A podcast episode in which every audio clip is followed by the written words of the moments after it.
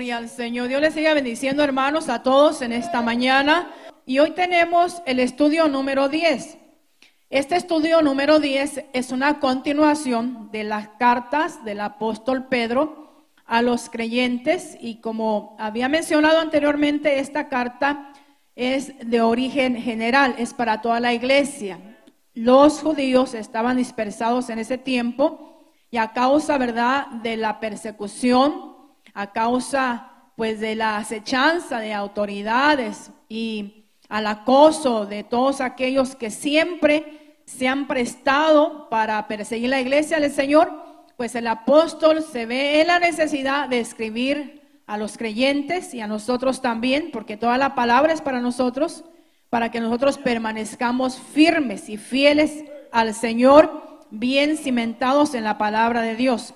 Y aquí tenemos pues la base bíblica, ya la, hemos leído con nuestro hermano José, el joven José, que es en segunda de Pedro, en su capítulo 1, verso 12 en adelante. Y para desarrollar la enseñanza, el texto áureo dice, porque no os hemos dado a conocer el poder de la venida de nuestro Señor Jesucristo, siguiendo fábulas artificiosas sino como habiendo visto con nuestros propios ojos su majestad.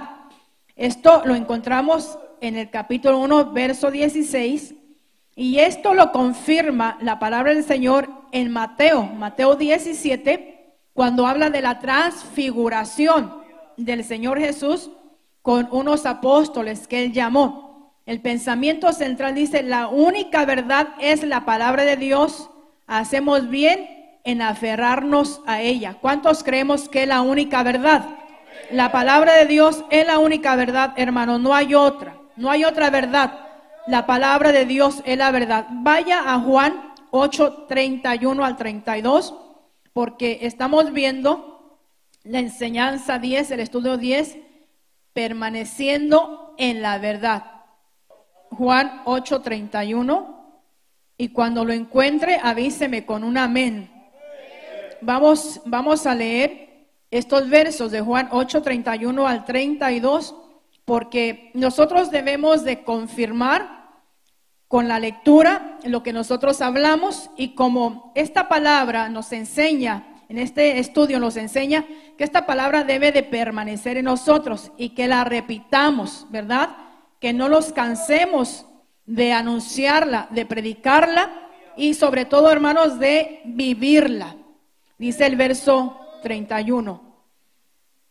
Dijo entonces Jesús a los judíos que habían creído en él. Vea a quién se refiere o a quién se dirige el Señor Jesús. A los judíos que habían creído en él.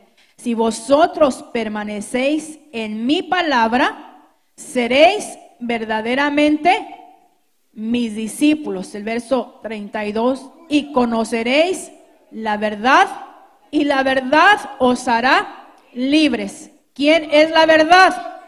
Cristo es la verdad. Así que nosotros debemos permanecer en la verdad. Y si estamos en Cristo, estamos en la verdad. También vemos Juan, ahí mismo, hermanos, el capítulo 14, verso 6. Yo soy el camino. Dice, conoceréis la verdad y la verdad os hará libres. Libres de prejuicios, libres de pecado, libres del engaño, libres de idolatría, libres de todo, hermanos. Cristo nos ha hecho libres. Verso 6 del capítulo 14, todos lo leemos, por favor. Jesús les dijo, yo soy el camino y la verdad y la vida. Nadie viene al Padre sino por mí. Parecieran palabras muy repetitivas, ya que nosotros las conocemos de antemano, las escuchamos, ¿verdad? Continuamente. Pero déjeme decirle, hermanos, que el engaño del mundo en este, en este tiempo es mucho, es grande. Y la gente tiene que saber a través de la palabra que hay una sola verdad y la verdad es Cristo. Que hay un solo evangelio, el evangelio que nosotros vivimos y nosotros predicamos. Permanecer en la verdad, ese es el estudio que no hay otro camino, que hay un solo camino, no hay otro medio de llegar a Dios, solamente hay un medio, ese es Jesús. Y si estamos en Jesús, estamos en la verdad. Y la verdad no la podemos cambiar. por nada. Bajo ninguna circunstancia la verdad se puede cambiar. Así que la verdad nosotros la vamos a seguir predicando. En esta parte del estudio vamos a ver que, bueno, deje, deje ir parte por parte. Estudiemos y enseñemos la palabra con insistencia. Eso es lo que nos dice la parte 1. Estudiemos y enseñemos la palabra de Dios con insistencia. Esto quiere decir que no lo podemos dejar para cuando tengamos tiempo, que no lo podemos dejar para lo último, que la palabra del Señor no la podemos dejar para cuando estemos en necesidad, que la palabra de Dios debe de ser algo del diario vivir en la vida del creyente. No sé si usted lo puede confirmar con un amén. Así que el apóstol Pedro está, de, diría yo, un poco preocupado, quizá no, pero más bien interesado en que esta palabra, esta palabra se siga predicando tal y como el Señor la enseñó y la dejó, sin quitar ni poner sin añadir, porque como dice la escritura, que el que le quite o le añade o le añada, ¿verdad?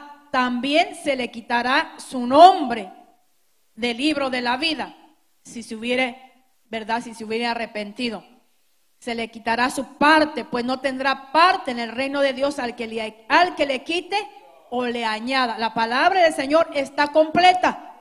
¿Cuánto lo creen? La palabra del Señor está completa. No necesitamos añadir más, ni quitarle más.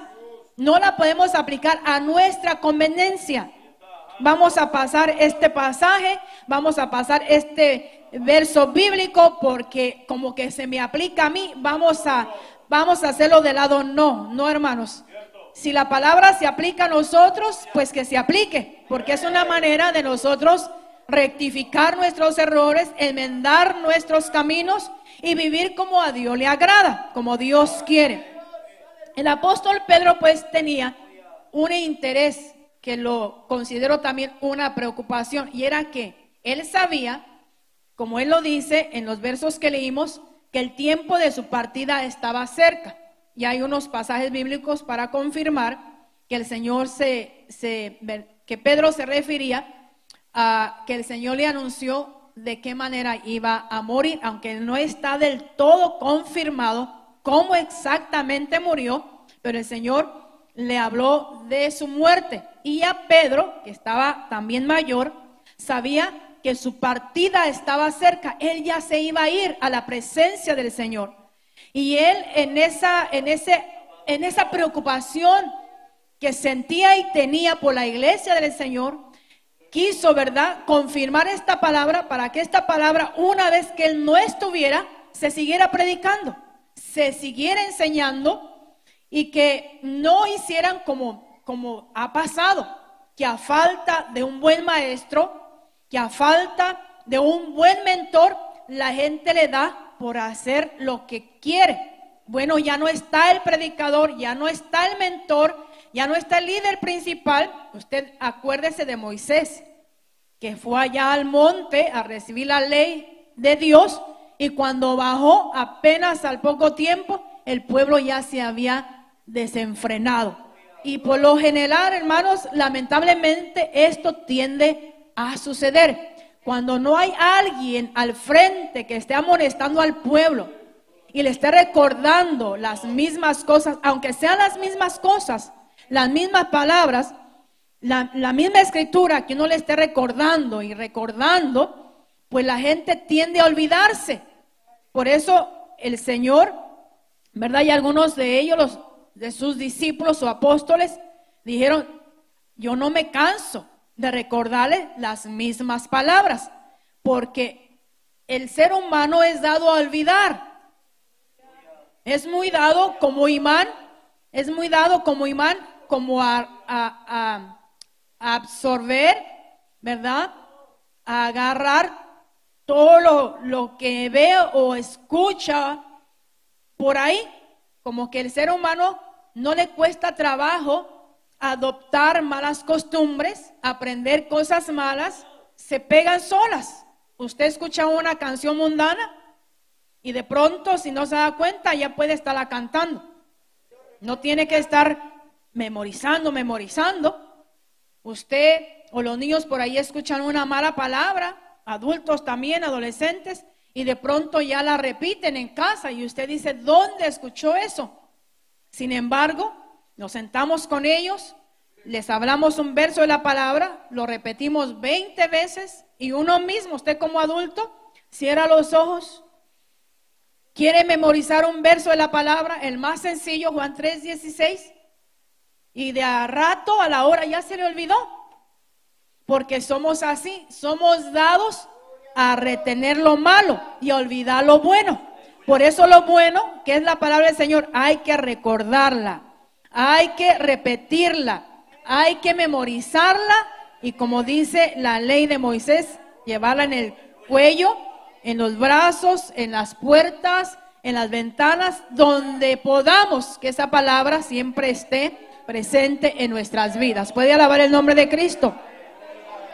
Entonces vemos, según Juan 5:39, que es bueno, es importante y muy necesario estudiar y obedecer la palabra de Dios para no caer.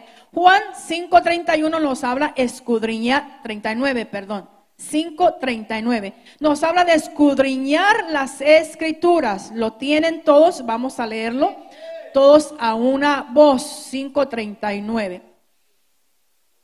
Listos. Amén. Escudriñar las escrituras, porque a vosotros os parece que en ellas tenéis la vida eterna, y ellas son las que dan testimonio de mí. ¿De quién dan testimonio las escrituras? De Jesús, de Cristo. Por eso el estudiarlas y sobre todo obedecer la palabra para no caer, pues esto nos beneficia, nos ayuda día a día.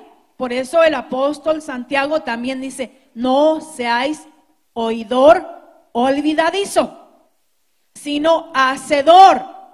¿Por qué? Porque dice la escritura que también el diablo cree y tiembla. Y hay muchos en el mundo, hay muchos allá afuera que conocen más Biblia que nosotros. Pero la viven, pues quién sabe. ¿Se la aplican? No sé. Algunos no, pero la saben. La memorizan, la recitan y hermanos también también este, eh, debaten con ella, también debaten con la escritura, pero la escritura no es ni para debatir, ni solamente para memorizarla, es para practicarla. Debemos de vivir un cristianismo práctico, alabe al Señor. ¿Cuántos queremos vivir un cristianismo práctico? La palabra debe enseñarse con insistencia y amonestación. Eso es lo que nos dice el verso 12 al verso 13 de esta segunda carta del apóstol que leímos. Ya se leyó, pero una recordadita más. Aparte que estamos hablando de volverla a repetir y a repetir. Todos los varones, por favor, por esto estamos en segunda de Pedro 1, 12 y 13. Por esto yo no dejaré de recordaros siempre estas cosas aunque vosotros la sepáis y estéis confirmados en la verdad presente, pues tengo por justo, en tanto que estoy en este cuerpo, el despertarlos con amonestación. Así que lo que le acabo de mencionar, sabiendo que en breve debo de abandonar el cuerpo como nuestro Señor Jesucristo me lo ha declarado. Así que vemos aquí que Él no tiene ningún problema por amonestar y recordar las mismas palabras. Bueno, te convertiste a Cristo, aceptaste a Cristo, cómo debes vivir, cómo debes de, cómo debes de ser, cómo debe comportarte, la vida cristiana que profesaste, esa cultívala, esa preocúpate por ella, preocúpate por el alimento, preocúpate por la comunión, preocúpate por la oración, lo mismo, lo mismo, hermanos, hay que venir a orar. Ay, si ya apenas oramos, pues hay que seguir orando. Hermano, lea la Biblia. Ay, ya me la sé. Vuelva a leerla. Hermano, venga al templo, no se ausente. Ay, no me voy a perder si me ausento. No, no podemos dejar de hacer lo que el Señor nos mandó a no dejar de hacerlo. La palabra debe de enseñarse con insistencia y amonestación. Vamos a Deuteronomio, capítulo 6, verso 20 al 25. Y si, y si usted es rápido para buscar la escritura, pues eh, qué bueno, porque queremos avanzar. Dice la escritura de esta manera. Mañana, cuando te preguntare tu hijo, diciendo, ¿qué significan los testimonios y estatutos y decretos que Jehová nuestro Dios os mandó? Mire, dice mañana, habla de un futuro. Estamos en Deuteronomio 6, 20. Vamos a seguir leyendo.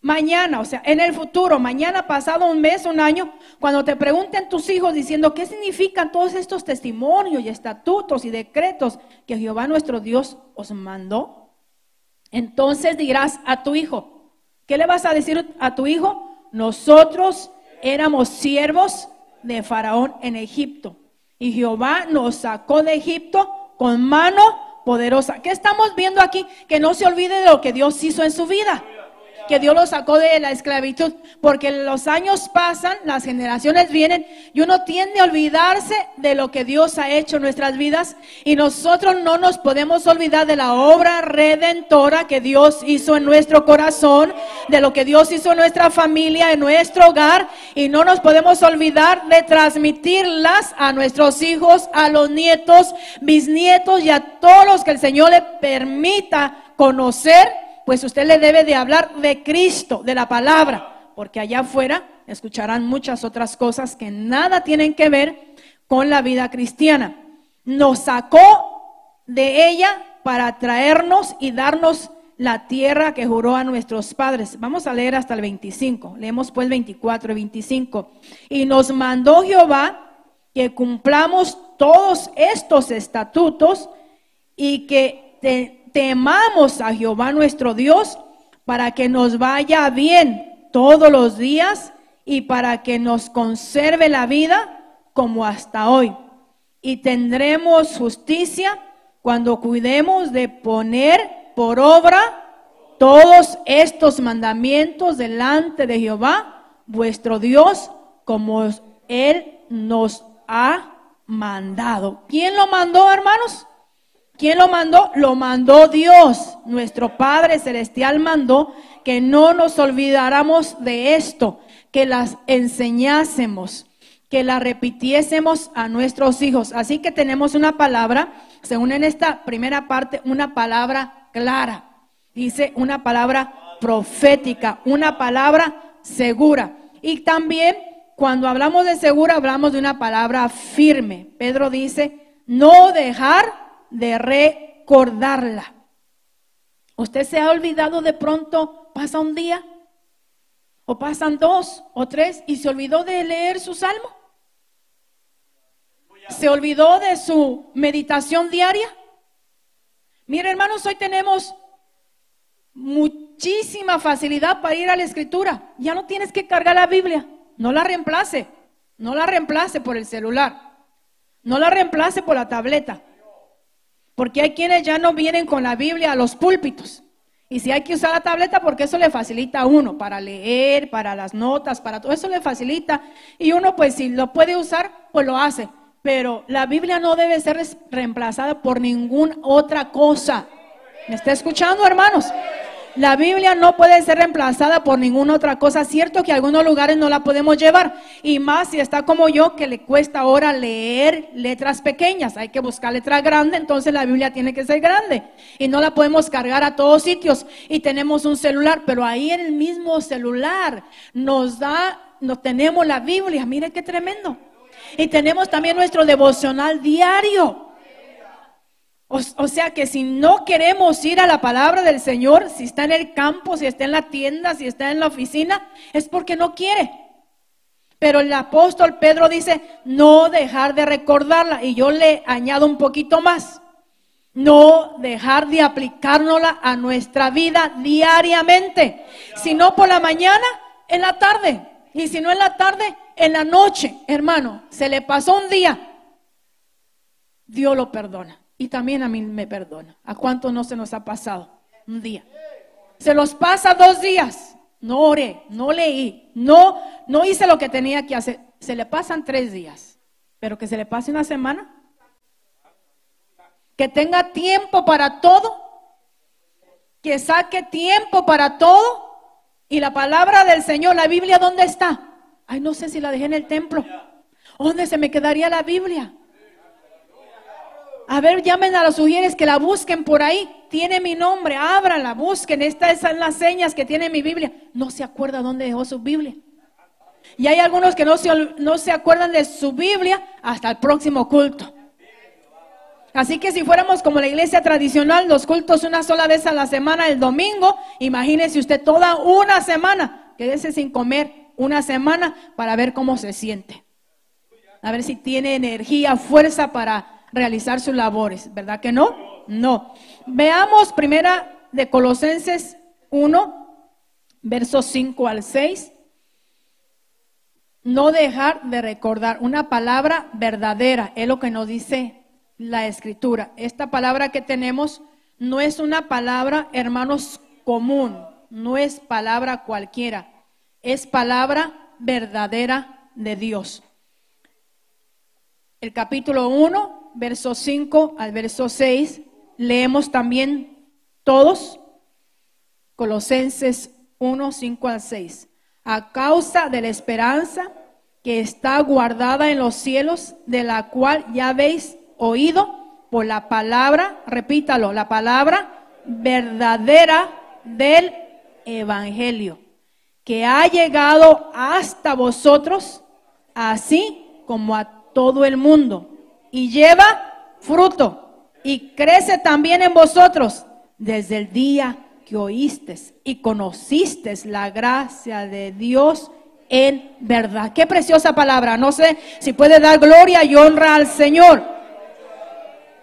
Pues nos dice, nos dice la enseñanza, el estudio, que hoy día hay muchos predicadores, muchos maestros, que sus enseñanzas no edifican, que sus prédicas no edifican, que más bien confunden, porque persuaden a las personas a seguirlos a ellos, que persuaden a las personas a creer a sus sueños, a sus supuestas revelaciones. Y la palabra del Señor nos enseña y tenemos, hermanos, pasajes suficientes, los necesarios para confirmar que la palabra del Señor es pura, es viva, es eficaz y es verdadera. Y que esta palabra del Señor Dios ha permitido que se predique a todo el mundo una palabra de verdad para que el mundo salga de su engaño, salga de su ignorancia, de su vanidad, de su religiosidad y venga la verdad, como leímos en un principio, y la verdad le haga libre,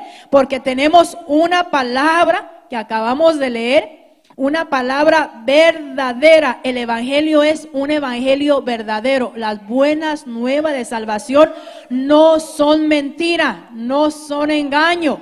Es verdad el Evangelio de Jesucristo. Es verdad que Cristo vino murió y resucitó y ahora está sentado a la diestra de Dios Padre y regresará a esta tierra.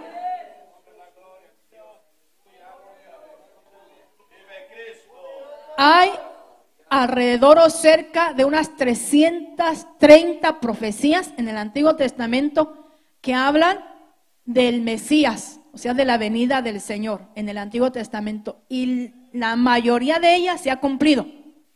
Se anunció la venida de Cristo y Cristo vino. Se anunciaron muchas profecías y se han cumplido. Cuando Dios me permitió ir a Israel, hermanos, es una experiencia hermosa, linda. No se puede explicar. ¿Por qué? Porque no te queda duda alguna de que la palabra es verdadera. Cuando la palabra habla de persecución, de la persecución romana, y de, aquello, de aquella iglesia que fue perseguida y que se escondió en las catacumbas, en las cuevas, en esas casas subterráneas, y que ahí murieron. Y cuando vas allá y lo confirmas y sabes que eso existe, que eso está, y cuando vas por aquella tierra y ves Jericó, Jericó como le llaman, cuando ves Berseba, Berseba y ves que todo eso está en la Biblia, cuando ves el mar muerto y cuando ves el monte de los olivos y vas al monte de los olivos, entonces tú te das cuenta que no puede haber duda alguna que la palabra, que el Evangelio es verdadero, es genuino, que no es mentira, como algunos dicen, que es mentira para engañar, que lavan el cerebro, que esto, que el otro hermano, no son fábulas, no son mitos. El Evangelio es verdadero. Cristo estuvo en esta tierra con un propósito de parte del Padre, rescatar, redimir a la humanidad. Y Él lo hizo. Esa profecía se cumplió. Y ahora estamos aquí como iglesia del Señor esperando su retorno. El Señor viene nuevamente. Dice una palabra, vuelvo a releer el verso 6, que ha llegado hasta vosotros, así como a todo el mundo, y lleva fruto, crece también en vosotros desde el día que oíste y conociste la gracia de Dios en verdad. Gloria al nombre de nuestro Señor y Salvador Jesucristo, a Él sea gloria. Por eso dice, no dejaré de recordaros siempre estas cosas, aunque vosotros las sepáis y estéis confirmados en la verdad presente. No os dejaré de recordaros. Y qué bueno es tener a alguien que nos recuerde lo que a veces a nosotros se nos olvida. Qué bueno es que el Señor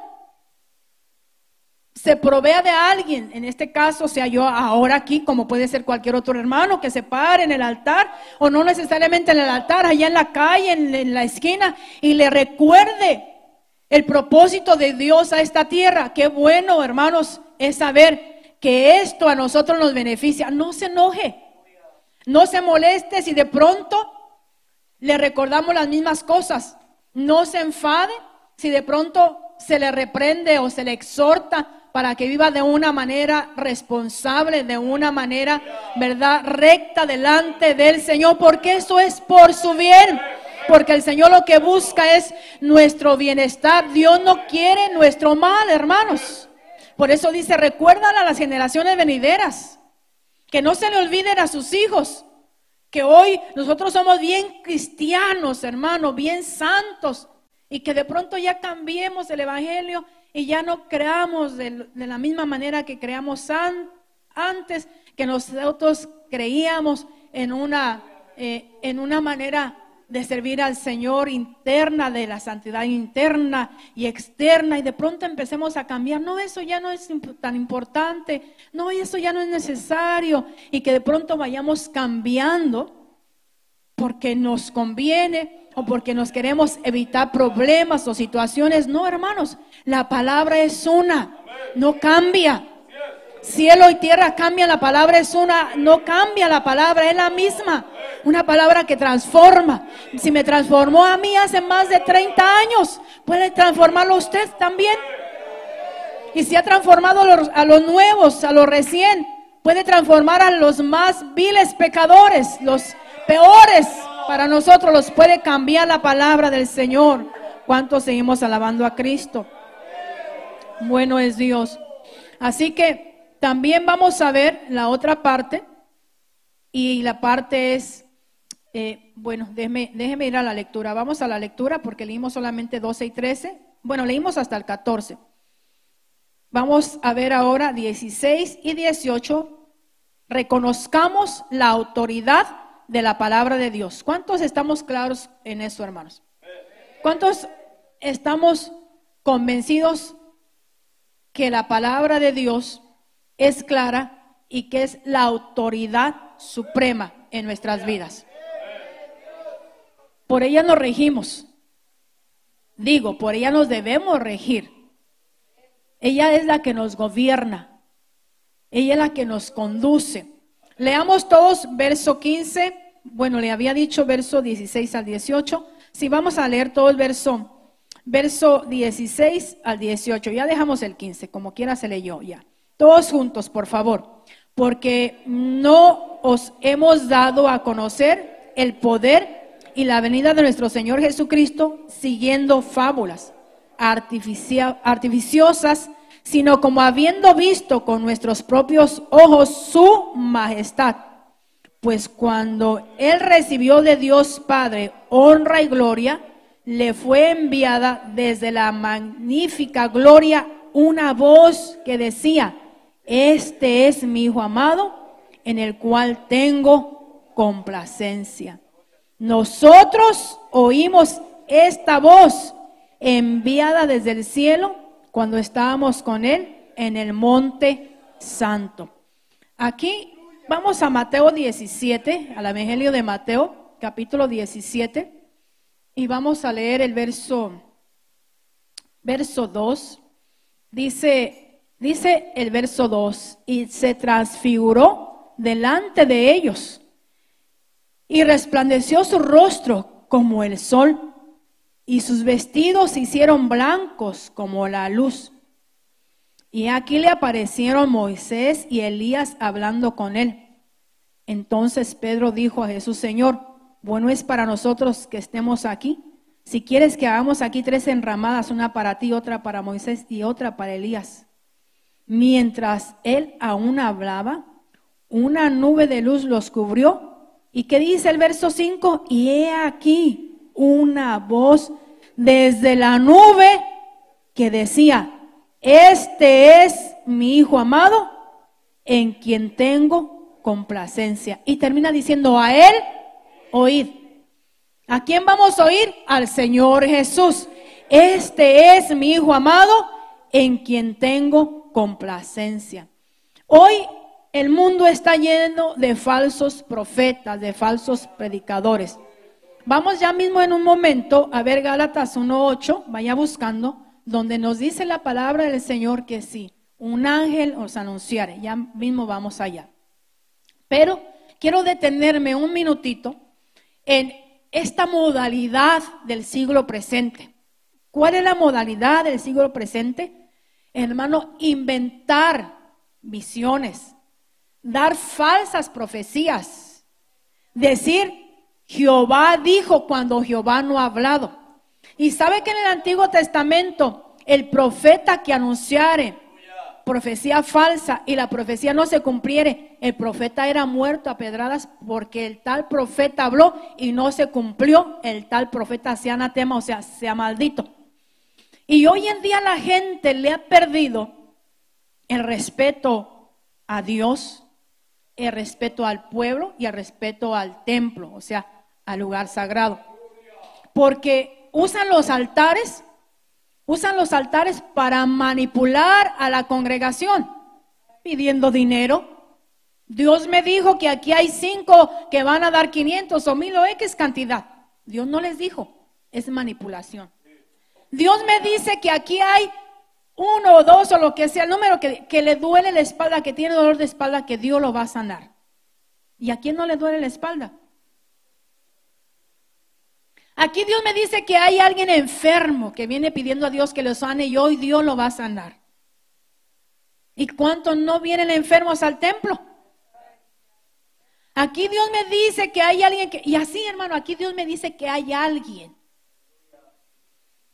Esas son manipulaciones, esos son falsos predicadores. Dicen Dios le dijo y Dios no le dijo nada. Son inventos de ellos. Eso es muy común. Y sabe, ¿Qué es lo más triste? Que la gente se lo cree. Y dice, viene bendición.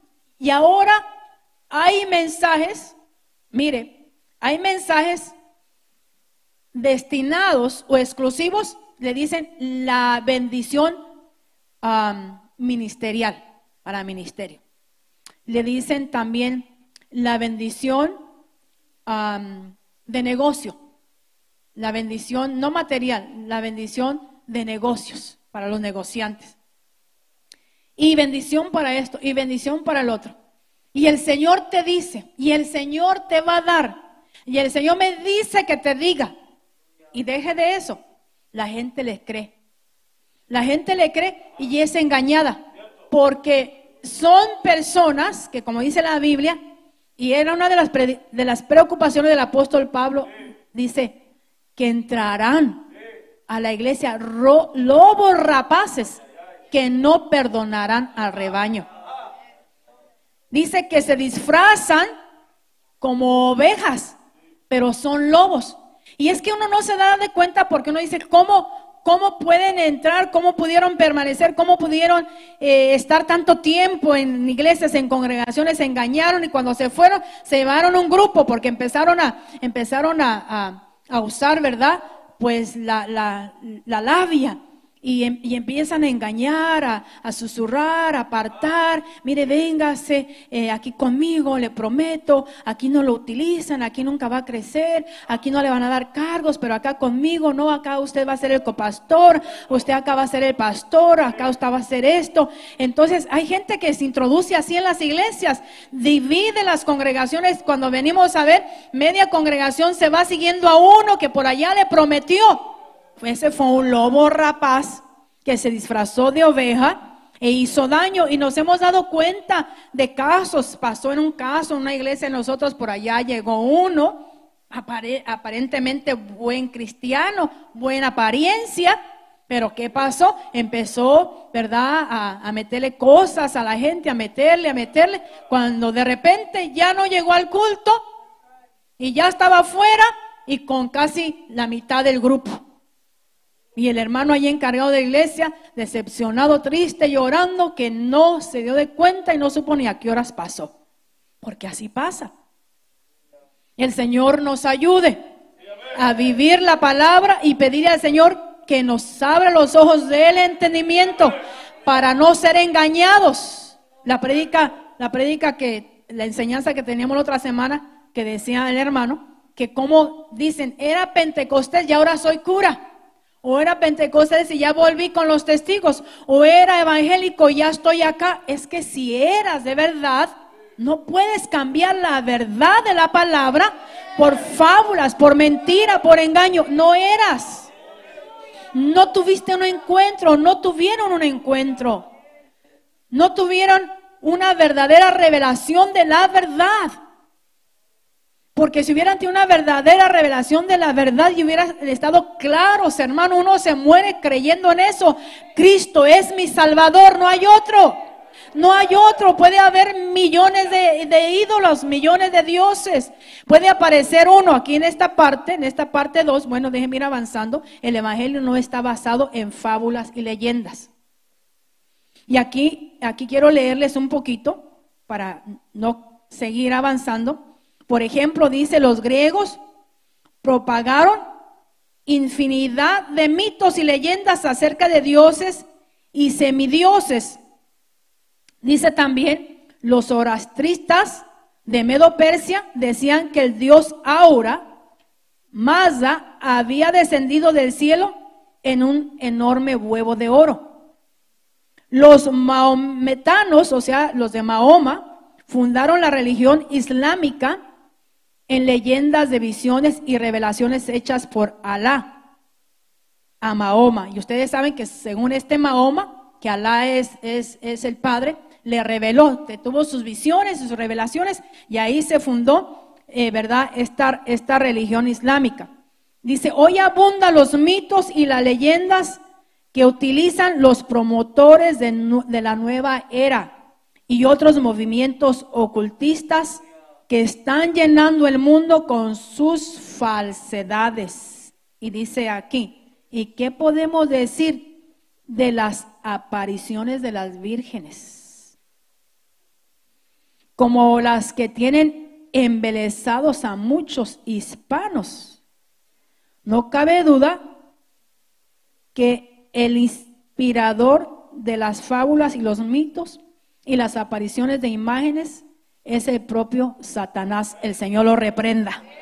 Por eso dice, ¿y qué podemos decir de los que dicen que las apariciones de las vírgenes y que lloran sangre y que botan sangre y que la tortilla le apareció la cara y que al pan le apareció no sé qué. Y allá va la gente, mire, no estamos diciendo mentiras, allá va la gente, hacen su altar, allá le llevan veladoras y allá le llevan ofrendas y claro, el dueño, la dueña de la casa está feliz porque ahí tiene su supuesto santo milagroso que bota sangre recibiendo el dinero, las ofrendas. Síganle echando, síganle echando. Pues cómo no, son vividores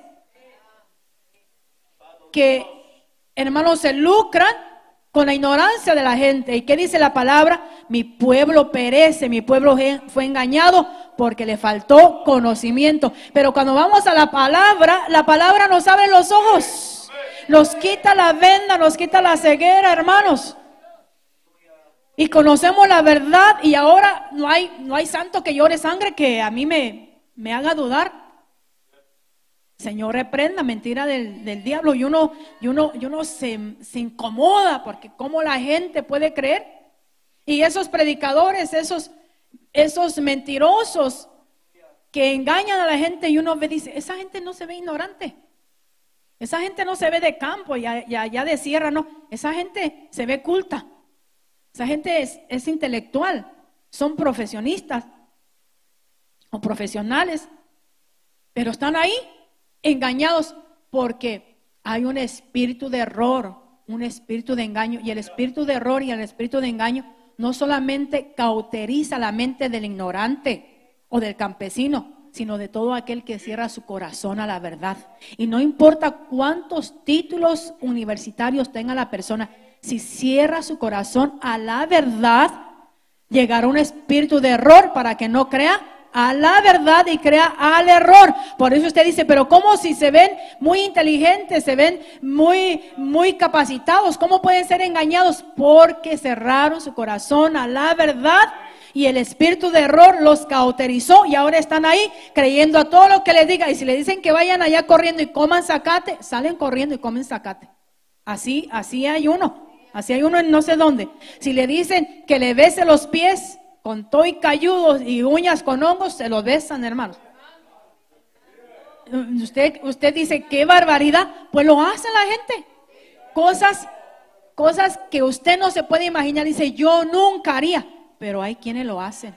Vamos a Gálatas 1, verso, verso, capítulo 1, verso 8. Busca la escritura, la palabra del Señor. Si trajo la Biblia, ¿verdad que sí? Qué bueno.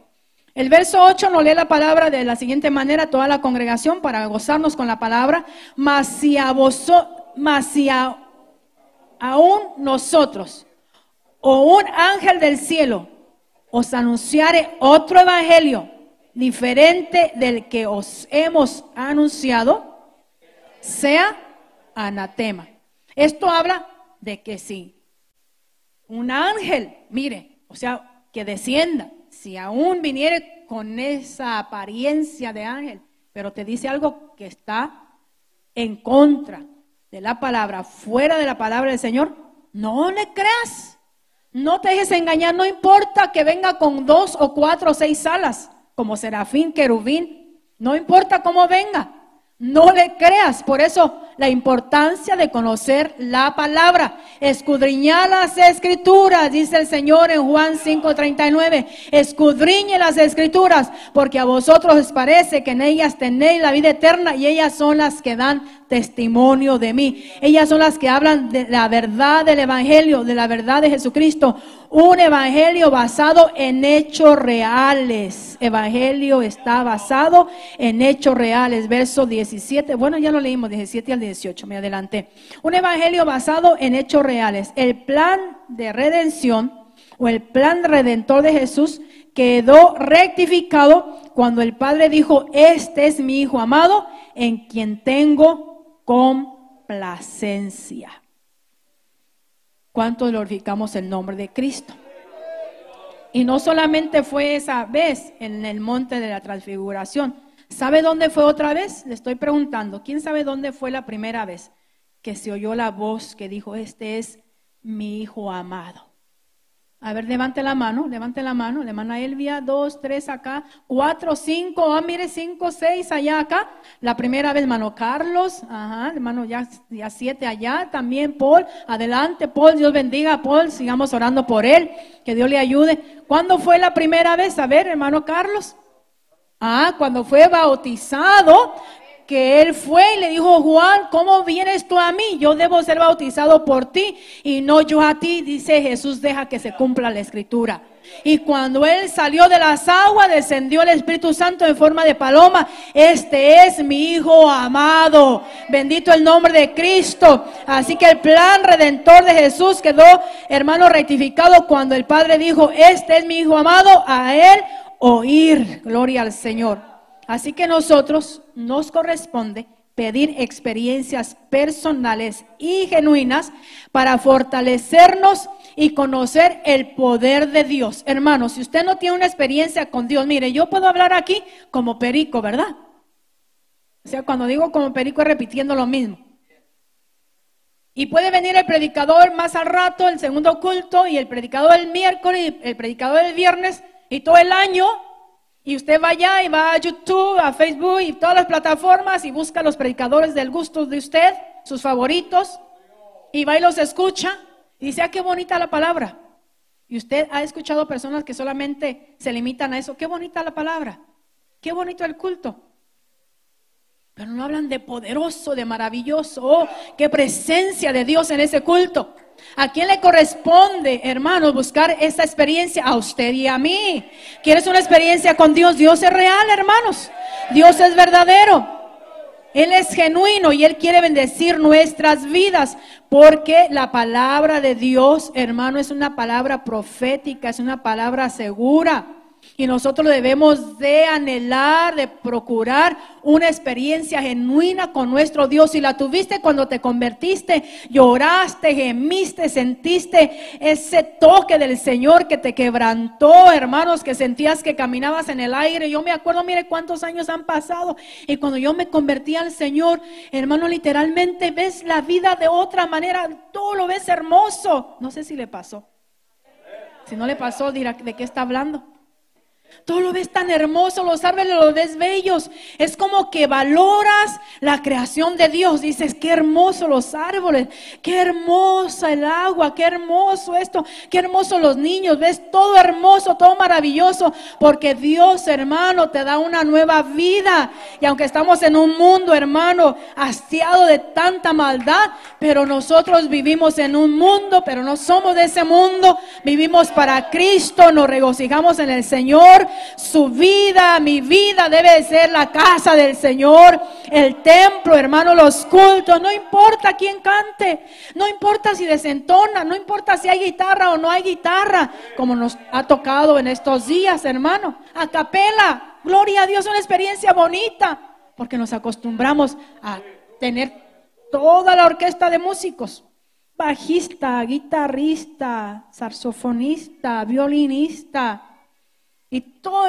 toda la orquesta. Ay, qué bendición, qué hermoso el coro. Y venimos al templo, oh, hay muchas visitas, la casa del Señor está llena, ay, qué contento, qué, qué bonito el culto, qué bonita asistencia. Pero de pronto no hay música, no llegaron los músicos, se enfermaron todos, todos salieron de la ciudad. La mayoría de hermanos se ausentaron, unos están fuera, Vienen las vacaciones, viene el buen tiempo. Espero no busque excusa ni se excuse. Casi todos se ausentaron. Esta familia para allá, la otra para allá. Hay poquitos. No entonó el que le tocó cantar. El predicador se turbó y el mensaje tampoco estuvo tan bueno. No importa. ¿Sabe por qué? No importa eso. Porque nosotros venimos a la casa del Señor a inquirir su presencia.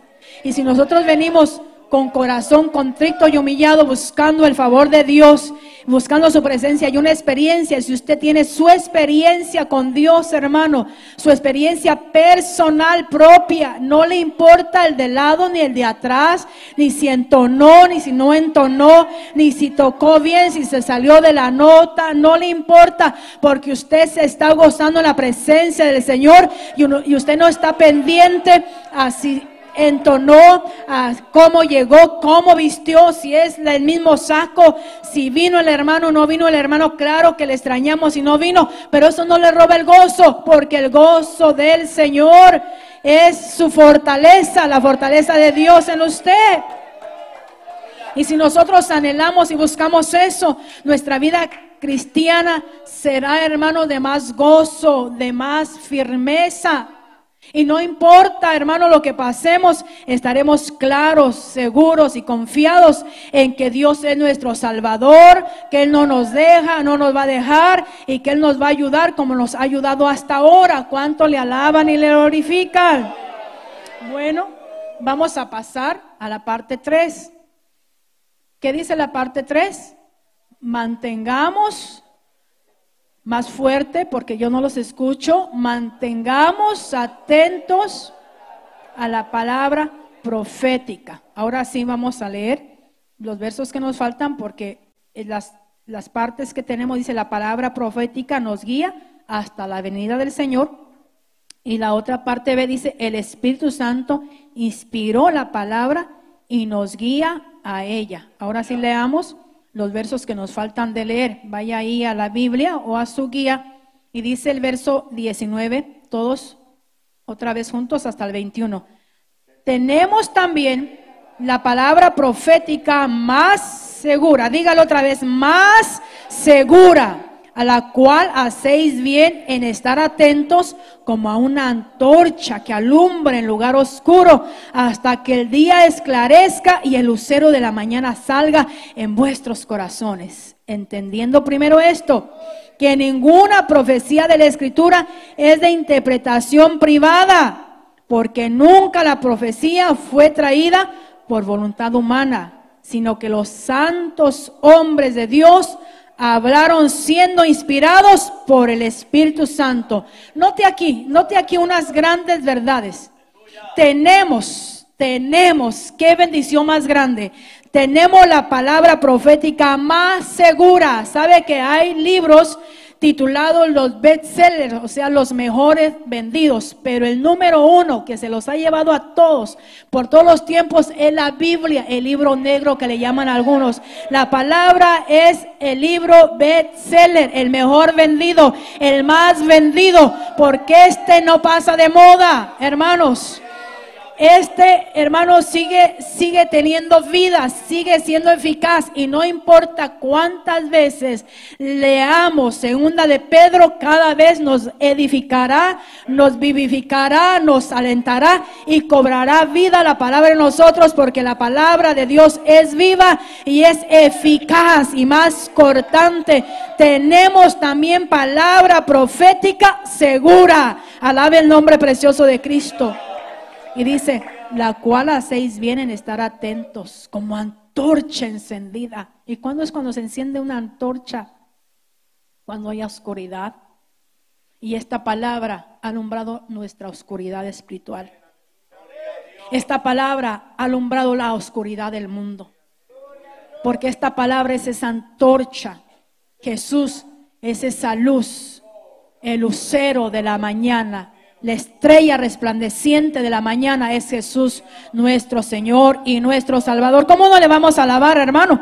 ¿Cómo no va a merecer nuestro Dios gloria, honra y alabanza? Dice, hasta que el día esclarezca y el lucero de la mañana salga en vuestros corazones. Y también otra verdad que tenemos, entendiendo primero esto, que ninguna profecía de la Escritura es de interpretación privada. Y aquí, en esta parte nos habla de que la iglesia tradicional prohibió, ya no, prohibió. En mis tiempos de católica prohibía la Biblia. Usábamos un llamado librito llamado catecismo, u otros libros con historias, porque prohibía la Biblia. Y la prohibía con el argumento que la Biblia no la podían leer todos, solamente los sacerdotes, que porque si la leían gente no capacitada se podían volver locos. Y le metían miedo a uno para que no leyera la Biblia, porque si la leías te vas a volver loco, no la vas a entender. Pero la palabra del Señor dice que la escritura no es de interpretación privada, es general, es para que todo aquel que la quiera leer, la lea. Todo aquel que se la quiera aplicar, se la aplique y venga Cristo a través de su palabra. Y dice, los santos hombres de Dios. Esto es para nosotros combatir el argumento de la gente que dice, ah, la Biblia, ah, ese libro.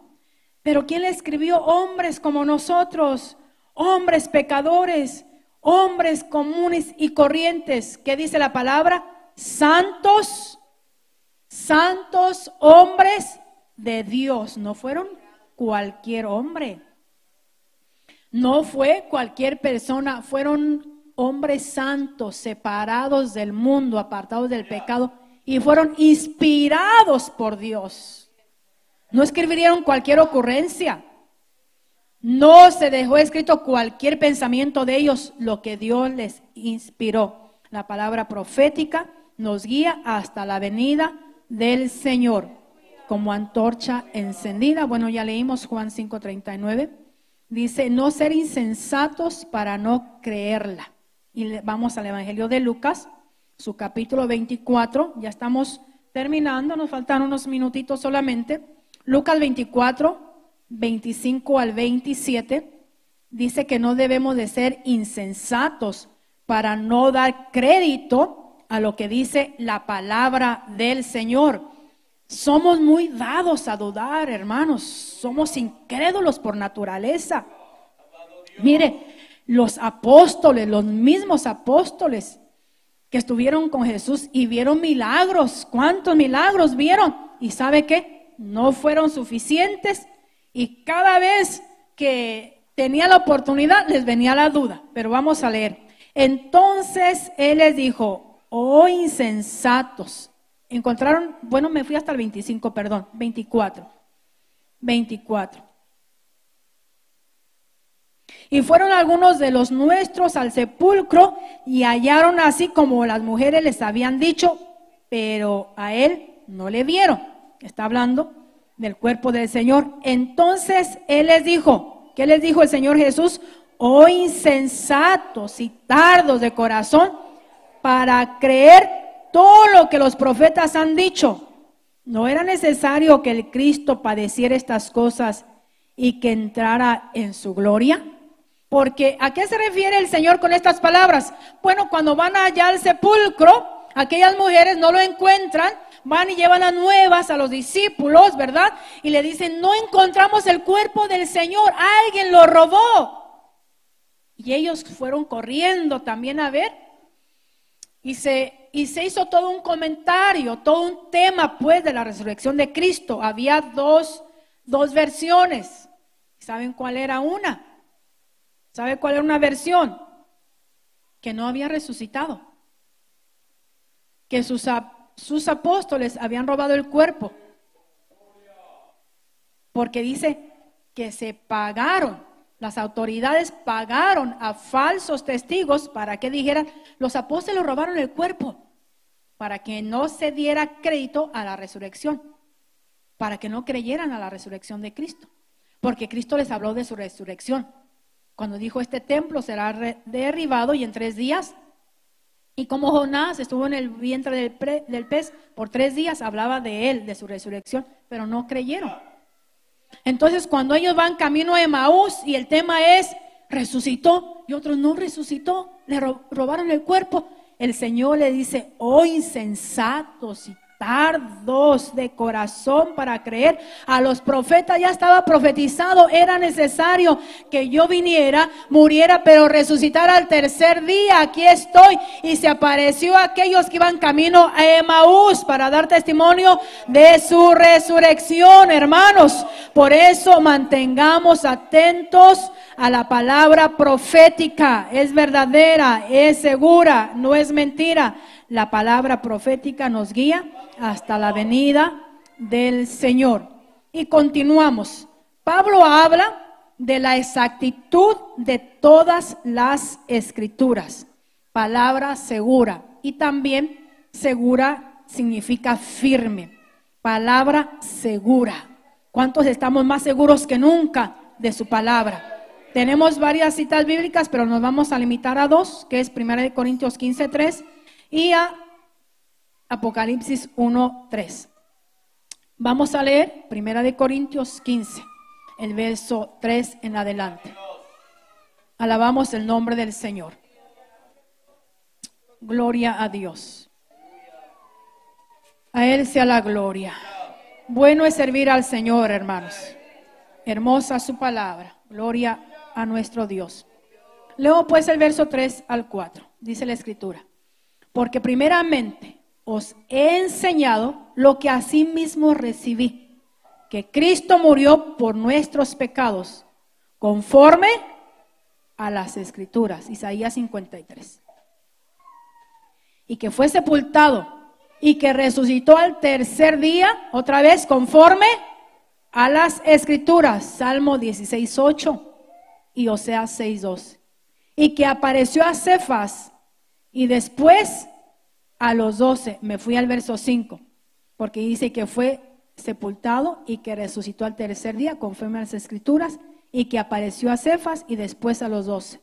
Y después apareció a más de 500 hermanos a la vez, de los cuales muchos viven aún y otros ya duermen. Después apareció a Jacobo, después a todos los apóstoles y al último de todos, como un abortivo, me apareció a mí.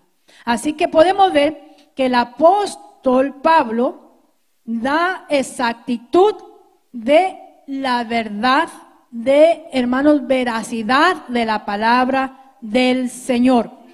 Todas estas escrituras son verídicas y Él da testimonio de que el Señor resucitó. Palabra profética, palabra segura. Y terminamos leyendo Apocalipsis, bienaventurado el que lee. Apocalipsis 1.3 se pone de pie para leerlo en voz alta, voz audible y da gloria al Señor por esta palabra hermosa y poderosa que nosotros no vamos a dejar. Yo no quiero dejar esta palabra, hermanos. Yo no quiero dejar de creer en esta palabra poderosa y maravillosa que el Señor nos ha dejado. ¿Lo tienen ya? Apocalipsis 1, el verso 3, y lo leemos todos juntos para la gloria del Señor. Bendito el Dios. ¿Si estamos ahí o no? Ay, no, yo estoy en Pedro. Mire, pero no me dicen nada. Diga, pastora, está en una cita equivocada. Ahora sí, ahora sí. Apocalipsis 1.3. Bienaventurado, bienaventurado. Listos, amén. Bienaventurado el que lee y los que oyen las palabras de esta profecía y guarda las cosas en ella escritas, porque el tiempo está cerca. ¿Lo leemos otra vez, hermanos? Porque me equivoqué. Bienaventurado el que lee y los que oyen las palabras de esta profecía y guardan las cosas en ella escritas, porque el tiempo está cerca, el tiempo está cerca. ¿Cuántos queremos seguir guardando las palabras de esta profecía? Y le digo algo más, hermano, es bienaventurado, usted es bienaventurado. La iglesia del Señor es bienaventurada, somos dichosos. Hermanos, somos favorecidos por la gracia y misericordia del Señor. Démosle gracias a Dios, démosle gracias a Dios. Padre, te alabo, Señor. Te alabo, Padre Santo. Te alabo por tu palabra. Te alabo, Señor, por la verdad en ella. Te alabo por la obra preciosa de Jesús, nuestro Señor y nuestro Redentor. Gracias por tu Espíritu Santo. Gracias por esos santos hombres de Dios. Señor amado, que tuvieron a bien, Señor, guardarse y separarse de todo para poder ser usados y tener esta palabra como antorcha encendida en medio de oscuridad que nos guía, Señor, como dice el Salmo, lámpara es a mis pies tu palabra y lumbrera a mi camino. Síguenos alumbrando. Sigue alumbrando esta iglesia, esta congregación, cada hermano nuevo, sigue ayudando a los nuevos, sigue ayudando, mi Dios, a cada uno de los que tienen su lucha, sus pruebas, sus dudas. Ayúdanos a buscar una experiencia genuina, personal, diaria. Oh Dios, ayuda a tu iglesia, descienda tu poder, tu fuego. Ponga esa inquietud, Señor amado, renueve esos corazones, llévese esa pereza, esa vagancia, ese conformismo, Dios ponga esa hambre de usted en nuestras vidas, hambre de su palabra, hambre de su justicia, hambre de su presencia, Señor, ayúdenos. Queremos servirle, Señor, queremos agradarle. Ayúdenos Dios, ayúdenos Dios.